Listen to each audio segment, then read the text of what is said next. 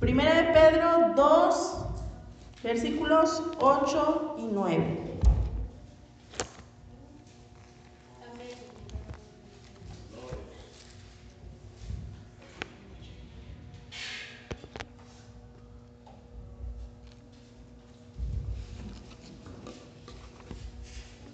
Amén. Lo leemos todos juntos. En nombre del Padre, del Hijo y del Espíritu Santo dice, mas vosotros sois linaje escogido, real sacerdocio, nación santa, pueblo adquirido por Dios, para que anunciéis las virtudes de aquel que os llamó de las tinieblas su luz admirable. Vosotros que en otro tiempo no erais pueblo, pero que ahora sois pueblo de Dios, que en otro tiempo no habíais alcanzado misericordia, pero ahora habéis alcanzado misericordia. Padre amado, te damos gracias, Señor, por este tiempo que nos permites compartir, Señor. Nos ponemos en tus manos ahora al ser expuestos delante de tu palabra, Señor, pidiéndote que sea tu Espíritu Santo hablando nuestras vidas, que el mensaje que ahora hemos de recibir, hemos de escuchar, Señor, quede guardado en lo profundo de nuestro corazón, pero que también sea reflejado en nuestra vida, Señor. Use mis labios de manera que solo, solo el Espíritu Santo hable y no yo, Señor. Que mis hermanos tengan un corazón dispuesto, un espíritu abierto a practicar lo que aprendamos en esta hora, Señor. Tu Espíritu Santo se mueva a lo largo y a lo ancho de este lugar y que seamos santificados en tu verdad, Señor, porque tu palabra es verdad. Gracias te damos en el nombre de tu Hijo Jesús. Amén. ¿Pueden tomar su lugar?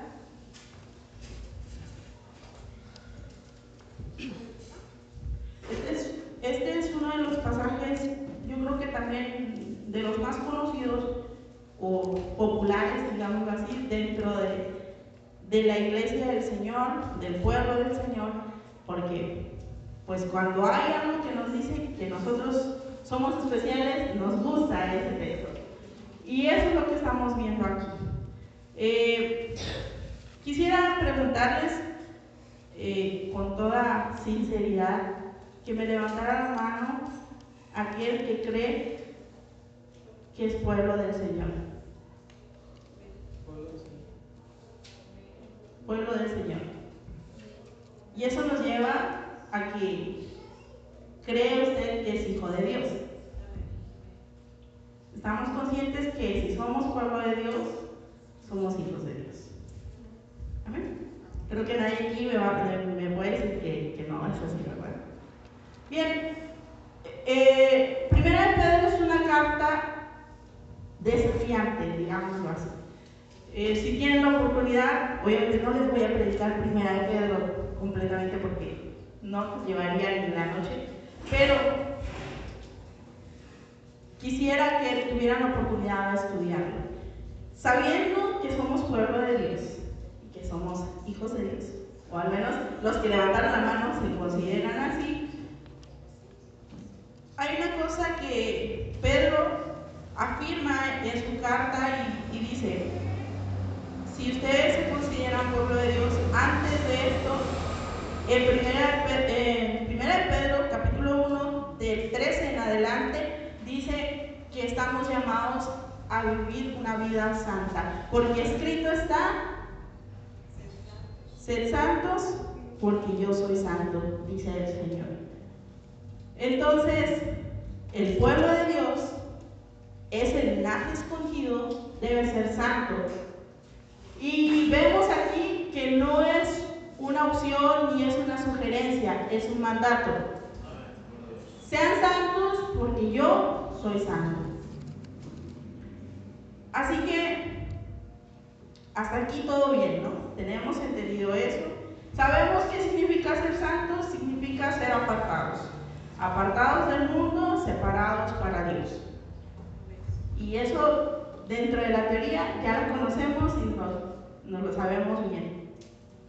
Bueno, ahora que entendemos esto y que leímos que somos linaje escogido, real sacerdocio, nación santa, pueblo adquirido por Dios, que en otro tiempo no éramos pueblo, pero ahora somos pueblo de Dios, porque hemos alcanzado misericordia de parte de Él, quiero llevarlos a Juan capítulo 8 y vamos a estarlo leyendo del versículo 31 al 47. Juan 8, 31 al 47. Oscar, ¿me ayudas a leer, por favor?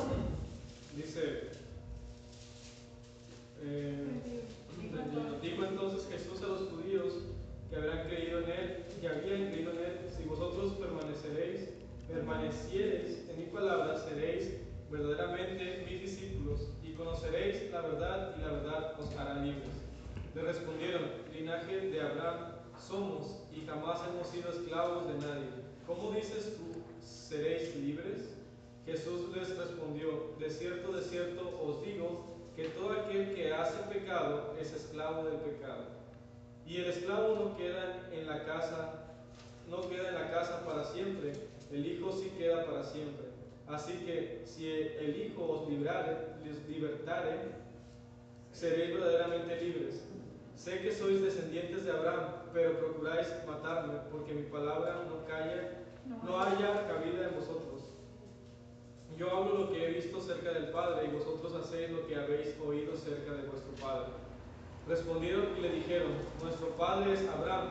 Jesús les dijo, si fueseis hijos de Abraham, las obras de Abraham haríais. Pero ahora procuráis matarme a mí, hombre que os he hablado la verdad, la cual he oído de Dios. No hizo esto Abraham. Vosotros hacéis las obras de vuestro Padre. Entonces le dijeron, nosotros no somos nacidos de fornicación, un Padre tenemos que es Dios. Y Jesús, Jesús entonces les dijo, si vuestro Padre fuese Dios, ciertamente me, me amaríais, porque yo de Dios he salido y he venido, pues no he venido de mí mismo, sino que Él me envió. ¿Por qué no entendéis mi lenguaje? Porque no, porque no, podré, no podréis escuchar mi palabra. Vosotros sois de vuestro padre el diablo, y los deseos de vuestro padre queréis, si queréis hacer. Él ha sido homicida desde el principio y no ha, permanecido en la verdad, porque no hay verdad en él. Cuando habla mentira de, su, de cuando habla mentira, de suyo había. Habla. Ah, perdón, habla, porque es mentiroso y padre de mentira. Y a mí, porque, porque digo la verdad, no me, cree, no me creéis. 47, ¿verdad? Sí. ¿Quién de vosotros me redarguye de pecado? Pues si, pues si digo la verdad, ¿por qué vosotros, vosotros no me creéis? El que es de Dios, las palabras de Dios oye, pero esto, por, no, perdón, por esto no las oís vosotros, porque no sois de Dios. Gracias. Bien, vemos una conversación mucho más extensa que lo que hemos leído, pero ¿a quién le estaba hablando Jesús en, en ese momento? ¿Con quién era este diálogo? ¿Con quién? Con los judíos. Estos hombres que lo seguían a En la parte, unos, unos textos más atrás dice que eran judíos y, que eran fariseos.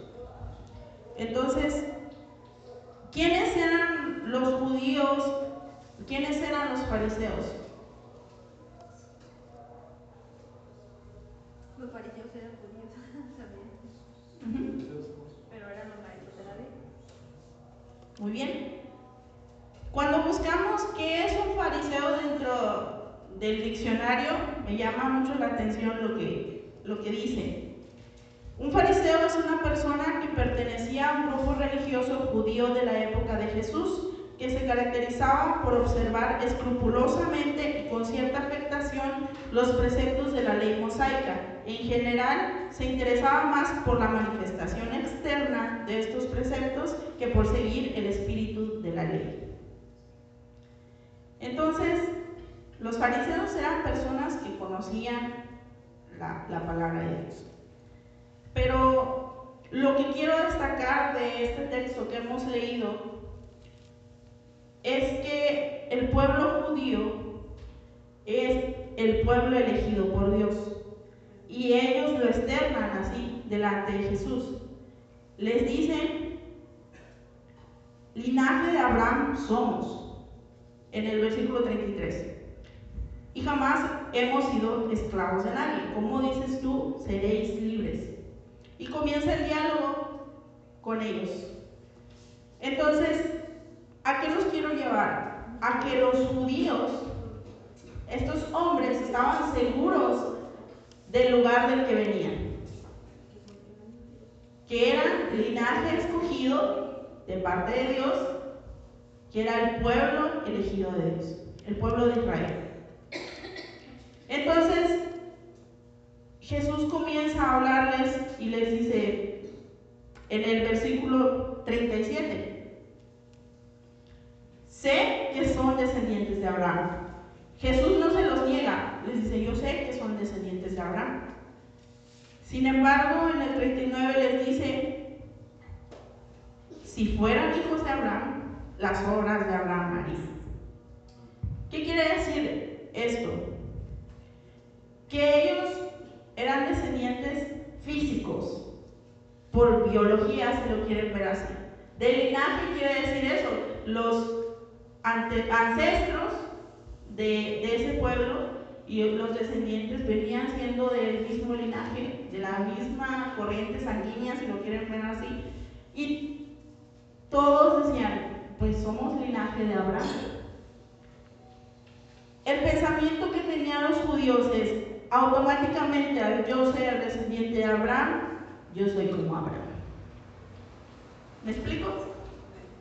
Sin embargo, Jesús es claro y les dice, si fueran descendientes de Abraham, las obras de Abraham harían. Y yo sé que este pasaje se utiliza mucho para hablar, no, que son los hijos del diablo que no sé qué. Pero esto no es lo que quiero destacar con ustedes ahora, sino que quiero que vean la idea que tenían estos judíos, seguros de la descendencia de donde procedían, que era el pueblo elegido de Dios y que eran como Abraham.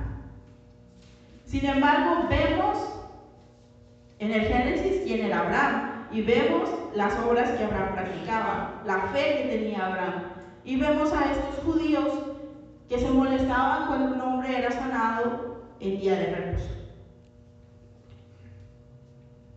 Y que no reconocen a Jesús. Y Jesús les dice, si ustedes realmente fueran como Abraham, me conocieran también. Porque Abraham me conoció.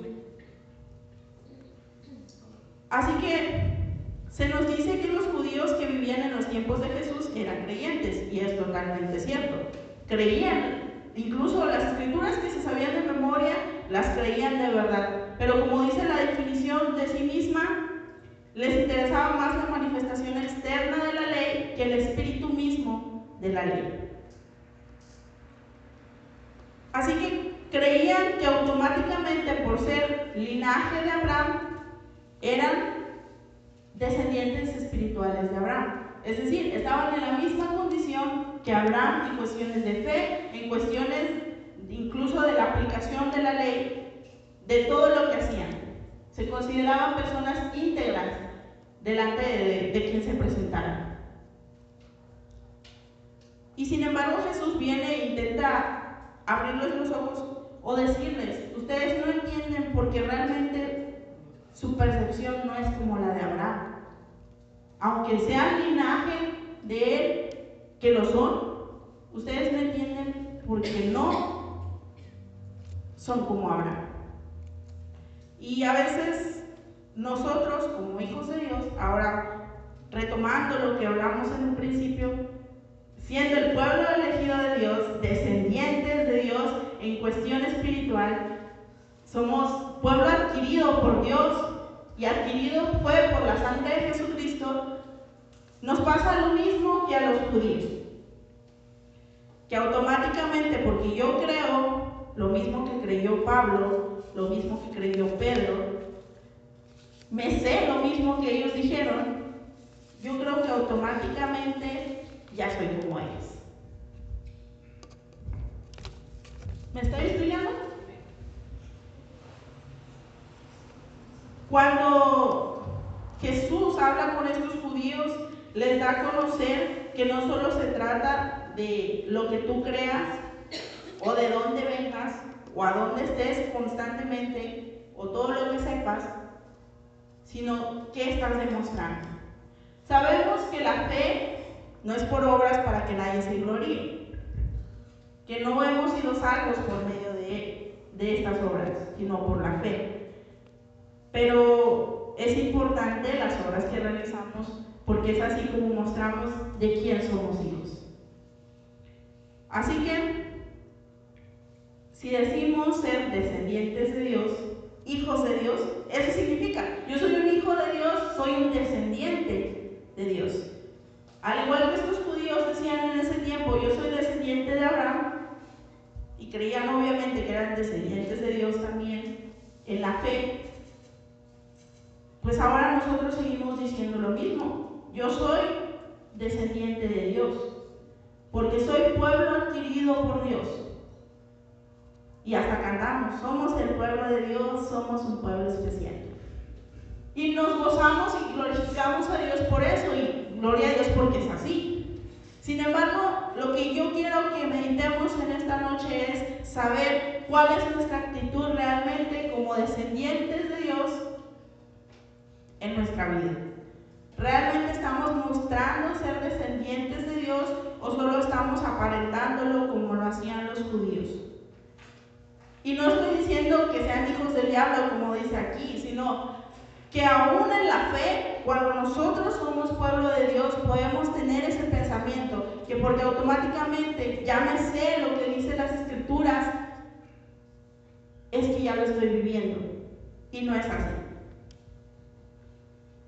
Si ya sabemos que la Biblia dice, el que esté falto de sabiduría, pídasela a Dios, ya sé que hay que pedirle a Dios para que me dé sabiduría, pero yo nunca oro para pedírsela. Así que sé que automáticamente Dios me la va a dar, porque ahí dice que Dios da la sabiduría.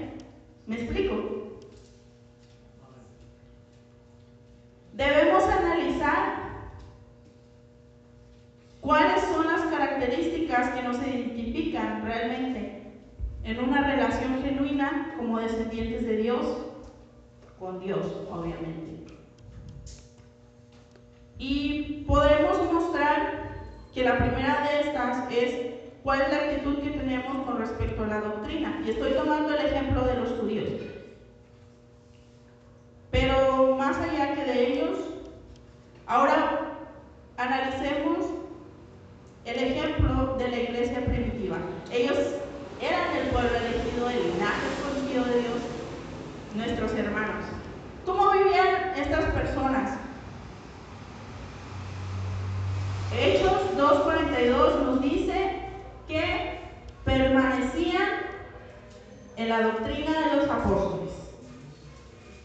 Y otras características más, pero quiero que pensemos en esto primeramente. Permanecían en la doctrina de los apóstoles. Entonces, hermanos, meditemos un momento si yo, joven, estoy permaneciendo en la doctrina de los apóstoles. Si me digo que soy linaje escogido y pueblo adquirido por Dios, hijo de Dios. Estoy permaneciendo en la doctrina de los apóstoles. Y sabemos que esta doctrina no era doctrina de hombres, era una doctrina adquirida directamente por Dios por medio de Jesucristo. ¿Qué decían los apóstoles o qué predicaban los apóstoles? Lo que aprendieron de Jesucristo. Entonces, mis hermanos, yo creo que aquí hemos recibido doctrina basada en la Biblia. ¿Cómo estamos con respecto a la actitud hacia esa doctrina? ¿La aprendemos nada más como esponjita y hasta ahí o la aprendemos y la practicamos? Porque hay una diferencia enorme. Y Santiago también lo ha dicho. O sea, es como el hombre que se ve en un espejo e inmediatamente se olvida de quién es cuando se va de ahí. ¿Qué quiere decir? Es como el hombre que viene y escucha y sí, está muy seguro cuando lo escucha, pero saliendo del lugar en donde lo escuchó, ya se le olvidó. Entonces, un hijo descendiente de Dios persevera en la doctrina de los apóstoles. Ahora, ¿cuál es nuestra hacia Dios. Bien, la iglesia primitiva creía en el Dios Trino, que es Padre, Hijo y Espíritu Santo. Para ellos, Dios era todo. No solo creían en Él según su credo o la doctrina de los apóstoles, sino que Él era todo para ellos. Dios ocupaba el centro de sus vidas. Se reunían en nombre de Dios, le adoraban, le obedecían y el Señor era todo para ellos. En hechos lo podemos ver. Dios estaba en todo, incluso en el partimiento del pan, en la comunión los unos con los otros. Cuando vendían algo, Dios estaba en el asunto. Cuando daban una ofrenda a alguien, Dios estaba en el asunto. Incluso cuando pagaban impuestos, cuando vendían cosas, Dios estaba en el asunto. Cuando comían, cuando bebían, cuando se preparaban incluso académicamente, Dios estaba en el asunto. Entonces Dios era todo para ellos. Ahora para nosotros, para mí, hijo de Dios, Dios está haciendo todo para mí, Dios está haciendo el centro de mi vida. Y no solo el centro de lo que hago aquí, sino hablo personalmente, meditando en mi corazón. Dios está en el lugar en el que yo me muevo en la calle, Dios está conmigo en mi trabajo, en lo que estoy haciendo, incluso en el nivel académico, cada cosa que yo estoy practicando, Dios está en mi pensamiento en esto. Si es así, quiere decir que yo estoy siendo descendencia, linaje escogido de Dios. Si no es así, quiere decir que estoy practicando un pensamiento fariseo. Y esto lleva implícito cuál es mi actitud hacia el Espíritu Santo. ¿Cómo está mi relación con el Espíritu Santo? La iglesia primitiva permanecía constante en la oración. Hechos 2 nos presenta la llegada del Espíritu Santo y a partir de ahí todo se revolucionó dentro de la iglesia. Y vivían unánimes, en un solo sentir, adorando al Señor. El poder del Espíritu Santo es tan necesario en nuestras vidas como hijos de Dios, como el respirar. Si no tenemos al Espíritu Santo con nosotros, si no nos relacionamos con el Espíritu Santo, realmente tendríamos que dudar si somos hijos de Dios o no. ¿Por qué? Porque es por medio del Espíritu Santo que podemos decir Jesús es el Señor. Entonces, yo puedo decir que amo a Jesús, yo puedo decir que alabo a Jesús, yo puedo decir que sirvo a Jesús, pero si mi relación con el Espíritu Santo no existe, mis obras realmente no están siendo en la motivación correcta. ¿Por qué? Porque sin el Espíritu Santo no existe una relación con Jesús. Y eso nos lleva también a pensar a la actitud hacia la adoración que tenemos. Y por adoración muchas veces lo hemos definido, no solo se trata de los cantos que entonamos aquí, sino que esto es un estilo de vida. Implica mucho más que solo entonar un canto, que solo orar por las ofrendas, orar por las peticiones aquí mismo. Tenemos que estudiar la palabra, leer la palabra, tenemos que relacionarnos con Dios, adorarle, darle gracias, Bendecir los alimentos también es un acto de adoración a Dios. Ayudar a alguien es un acto de adoración a Dios. Cuando bendecimos a nuestros padres y los honramos y les hacemos caso, es un acto de adoración a Dios. Cuando los padres no hacen enojar a los hijos, es un acto de adoración a Dios. ¿Por qué? Porque todo eso está en la escritura y yo sé que no los estoy engañando porque ustedes la conocen. Así que nuestra actitud hacia la adoración también es una expresión de qué, qué estoy mostrando yo como hijo de Dios, como descendiente de Dios. También es importante ver cuál es nuestra actitud hacia la carne. Y no me refiero a lo que están pensando porque ya tienen hambre, sino a la carne, aquel placer que nosotros tenemos que no va acorde a la voluntad de Dios. Y yo sé que ustedes también lo saben cuáles son, porque conocen las escrituras. Y me gozo de poder predicar en una iglesia que conoce que lo que les estoy diciendo y no los estoy engañando. Hermanos, ¿cuál es nuestra actitud hacia los deseos que tenemos en la carne? No pasa nada, nadie se va a dar cuenta. No estoy en la iglesia, nadie me conoce aquí. Pues adelante, vamos a hacer lo que sea que, que a mi carne se le antojó, a fin que nadie se va a dar cuenta. Bueno, la palabra de Dios dice que el Señor está con nosotros en todo momento. Me acuerdo perfectamente que de niña hacía muchas maldades. Y algunos piensan que por ser niños están escapados y no tienen deseos de la carne, porque son niños, son inocentes. Pero llega cierto nivel de nuestra edad donde tenemos una conciencia y sabemos que lo que está haciendo está mal. Entonces, eso es un deseo de la carne. El hacer lo que sabemos que está haciendo es, es mal, es incorrecto delante de Dios y vamos y lo hacemos. Entonces yo como hijo de Dios estoy llamado a ser santo porque Él es santo. Entonces mi actitud con respecto a la carne debe ser como los de nuestros hermanos de la iglesia primitiva que decían también que, que ellos aborrecían los deseos de la carne. Pablo lo expresa en sus cartas. Así que cada vez que seamos llamados a hacer algo que sabemos que no está bien delante de Dios, nuestra actitud, si somos hijos de Dios, es no practicarlo. Y no podemos decir que no se puede, es muy difícil. Tenemos testimonios en las escrituras de que sí se puede. Y sigue siendo aplicable dos mil años después. No, es que antes no tenían el Facebook y ahora sí, y eso me distrae mucho. Ellos tenían sus propios problemas, tenían sus propios males, como dice Jesús, basta cada día su propio mal. Es decir, no importa la, la etapa tecnológica en la que estemos, siempre había deseos de la carne para ellos y los habrá para nosotros. Pero si tenemos al Espíritu Santo de Dios y somos hijos de Dios, no caeremos en esos deseos de la carne.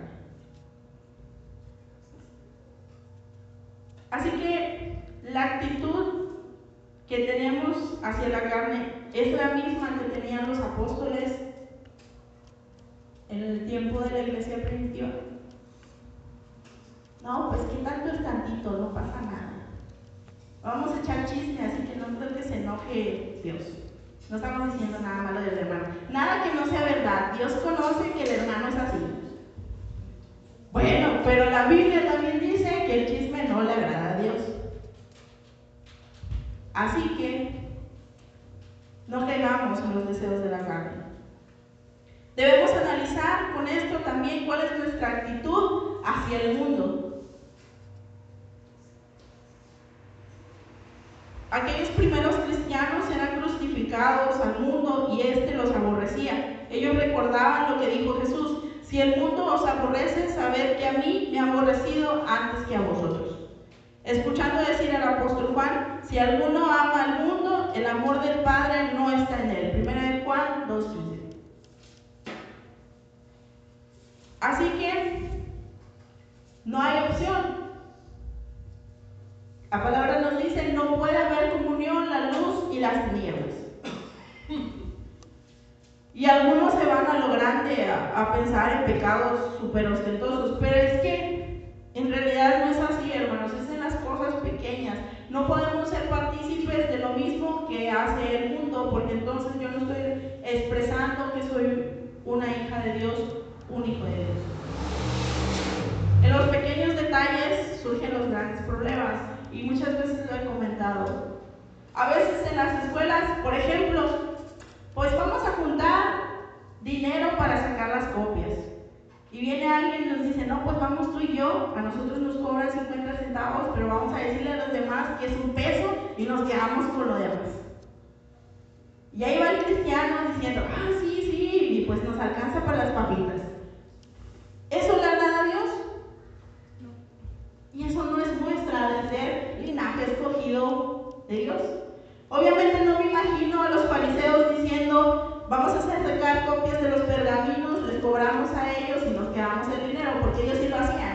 Obviamente no me refiero a los pergaminos, pero así robaban. Pero estamos hablando de los fariseos, aquellos que no tenían una relación con Jesús, que no eran el linaje escogido ni pueblo adquirido de Dios. Ese pueblo adquirido con un precio muy alto, la sangre de Cristo. Entonces, cada que yo robo a alguien, aunque sea en ese pequeño detalle, estoy haciendo inválido para mí, no para los demás, o sea, no para Dios, obviamente, el sacrificio de Cristo. Estoy diciendo que no me importa ser hijo de Dios. Y suena muy feo, ¿verdad? Pero es que la palabra del Señor nos está enseñando eso. ¿Cuál es nuestra actitud hacia el mundo? Eso implica una actitud moral mucho más elevada a la del mundo actual. Muchos dicen, no, es que los de allá afuera son buenos. Y yo conozco personas que no son cristianas que son más buenas que esos que se dicen cristianos. Bueno, en la iglesia primitiva la moral era algo que distinguía los cristianos por encima de todos los demás. Y no significa que seamos superiores, sino que significa que nos distingue como linaje escogido de Dios, como hijos de Dios. Ser santos no significa ser perfectos, significa ser apartados. Y no porque nos creamos más, sino porque sabemos que nosotros representamos a alguien aquí en la tierra que es santo. Y por eso yo debo ser santa. Cuando a nosotros nos invitan a participar de algo que sabemos que a Dios no le agrada, estamos dejando de lado nuestra actitud como hijos de Dios para venir a formar parte del mundo. Y puedo darle muchos ejemplos en cuanto desde los niños a la juventud, incluso a los adultos. Y yo quisiera que sepamos que, que no es exclusivo de una edad el estar tentados a formar parte del mundo, a integrarnos al mismo. Todos pasamos por las mismas tentaciones, solo que algunos en diferente manera. Quizás algunos su tentación sea más privada y no sea en público. Quizás delante de las personas seamos bastante rectos y morales, pero cuando estamos en la privacidad de nuestro hogar o de una situación en la que estemos y solo estemos nosotros, podemos ser tentados ahí también y venir a formar parte del mundo. La música, la televisión, las películas, todo lo que hay en nuestro entorno nos viene a contagiar de ser parte del mundo. ¿De qué llenamos nuestro corazón? De lo que lo llenemos, de eso vamos a hablar. Y también escribir. Nos encontramos a veces con personas que escriben pues lo que están mostrando y en las redes sociales se descubren ellos solos si son hijos de Dios o no. Y es que no es que queramos juzgar a las personas, es lo que están demostrando como lo demostraban los judíos en ese tiempo que Jesús les decía, sí, son descendientes de Abraham, pero no hacen las obras de su padre Abraham. Y ahora Jesús nos dice, sí, son descendientes de mi padre, pero no hacen las obras de mi padre. Entonces, ¿qué podemos tomar de todo esto? Que no es que Dios quiere perfección y así no se puede. Dios dice, sé santos porque yo soy santo. Y lo establecimos en un principio, es un mandato, no es una sugerencia. Pero es que no nos deja solos, nos da una herramienta y más que una herramienta nos, acompaña a Él mismo por medio de su Espíritu Santo. Pero es necesario que, que nosotros queramos ser por el Espíritu Santo. Y para esto se requiere vencer la carne. Implica perder muchas cosas. Cuando leemos ese pasaje que dice el, el precio o la paga por seguir a Jesucristo, nos dice que nos va a costar muchas cosas. Pero hay muchas personas que prefieren evitar ese, ese texto y preferimos las promesas donde nos dice Dios que siempre nos va a ayudar, que siempre va a estar con nosotros, pero no queremos pagar nada nosotros. Y no es que podamos pagarlo, sino que es parte de ser hijos de Dios. Así que hermanos, jóvenes principalmente, estamos llamados a ser santos. Los afectos, las amistades, incluso nuestros padres, y estoy hablando por mí, a veces pueden ocasionar que nuestra relación con Dios esté tentada a tomar un rumbo que no debe ser, pero nosotros conocemos la palabra de Dios. Yo estoy segura que nadie de los que estamos aquí somos ignorantes de ella. Así que hemos sido fortalecidos con las armas, con la espada de la verdad, para hacer frente a esas tentaciones. Así que les invito a ponerse de pie, vamos a estar orando al Señor, poniéndonos en manos de Él, para que seamos dignos descendientes de nuestro Padre Dios. Que sepamos dar buenas manifestaciones de que somos hijos de Dios y que no seamos como los fariseos, que solo nos interesa lo externo, pero más que lo externo nos interesemos por cumplir la voluntad de Dios.